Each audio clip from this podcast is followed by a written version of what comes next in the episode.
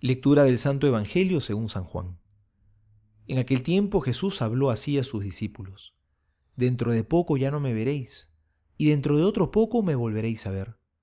Entonces algunos de sus discípulos comentaron entre sí, ¿qué es eso que nos dice, dentro de poco ya no me veréis, y dentro de otro poco me volveréis a ver, y me voy al Padre? Y decían, ¿qué es ese poco? No sabemos lo que quiere decir.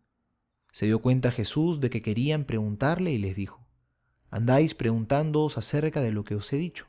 Dentro de poco no me veréis y dentro de otro poco me volveréis a ver.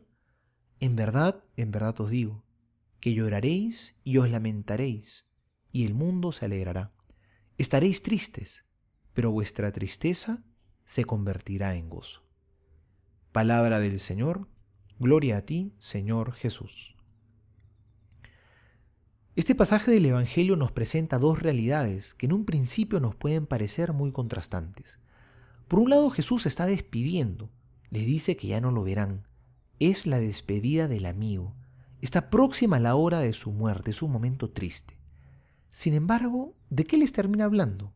Les habla de la alegría, porque les dice a continuación, pero dentro de otro poco me volveréis a ver. Les está hablando de la alegría de su resurrección. A veces nos puede ocurrir algo parecido. Cuando pasamos por esos momentos difíciles de la vida, todo se nos tiñe de gris. Y nos suele ocurrir que cuando estamos en el capítulo dramático de la película pensamos que la película entera es así. Pero en realidad esto es solamente un episodio, la película tiene un final distinto. Cuando vemos los momentos difíciles desde los ojos de Dios, siempre hay esperanza. Por eso nos dice el Señor al final del Evangelio, pero vuestra tristeza se convertirá en gozo. Ahí está la esperanza. Por eso también nos dirá en otro pasaje, y vuestra alegría será plena. Eso quiere Jesús de nosotros, que seamos alegres. La vida cristiana no son solo sacrificios, renuncias y negaciones. Así nadie se anima a vivirla. La vida cristiana está llena de esperanza. Y si bien van a haber momentos de dolor, estos no son incompatibles con la alegría profunda, la de saber que a pesar de todo estamos con Dios que es fiel y que Él cumple sus promesas. El Papa Francisco se ha referido en muchas ocasiones a esto.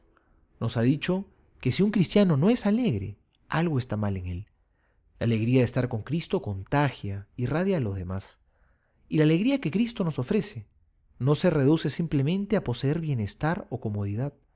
No es la alegría de estar cómodos en una hamaca, sin problemas de qué preocuparse.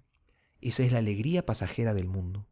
La alegría de Cristo es la que perdura, la que se logra con la lucha, con el amor vivido día a día, viviendo el servicio, estando unidos al Señor Jesús.